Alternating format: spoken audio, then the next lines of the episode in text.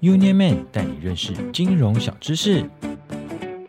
运动彩券到底是赌博还是投资？Hello，我是联邦超人小白。大家有没有在看比赛的时候，都会抱着很紧张、很紧张的心情在看呢？很多爸爸妈妈在看比赛的时候也会非常紧张哦。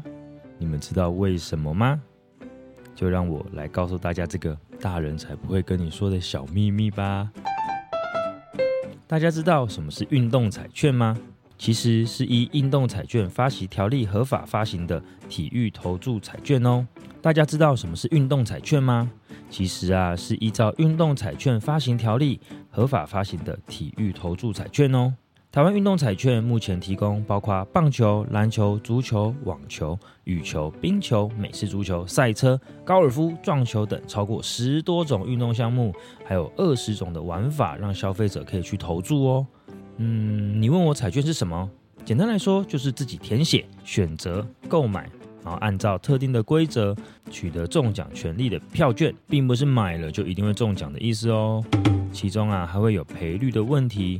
赔率指的就是投注时可以赢得彩金的倍率，通常强队的胜率越高，则赔率越低。所以啊，四年一次的国际足球世界杯，就会让台湾人们掀起了一股玩彩券的风潮哦。大多数的人们都会投于强队，赔率低但中奖几率高。所以你知道为什么爸爸妈妈盯着电视都很紧张了吧？有人好奇，那这样算是赌博的一种吗？